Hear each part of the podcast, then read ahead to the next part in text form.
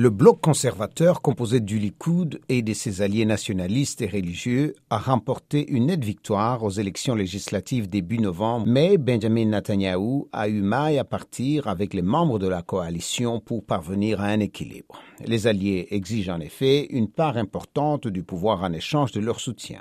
Avant le vote du Parlement et la prestation de serment officiel du nouveau gouvernement, Benjamin Netanyahu devra présenter officiellement les membres de son cabinet. Le Premier ministre désigné, qui a promis de gouverner pour tous les Israéliens, sera à la tête de l'un des gouvernements les plus à droite de l'histoire d'Israël, des portefeuilles ministériels majeurs devant revenir à la droite dure. Des Israéliens se sont alarmés des déclarations d'un certain nombre de membres d'extrême droite de la coalition gouvernementale en faveur d'une révision des lois antidiscrimination. Le président Isaac Herzog a déclaré dimanche que toute atteinte aux droits des citoyens israéliens fondés sur leur identité ou de leurs valeurs serait contraire aux traditions démocratiques et éthiques du pays.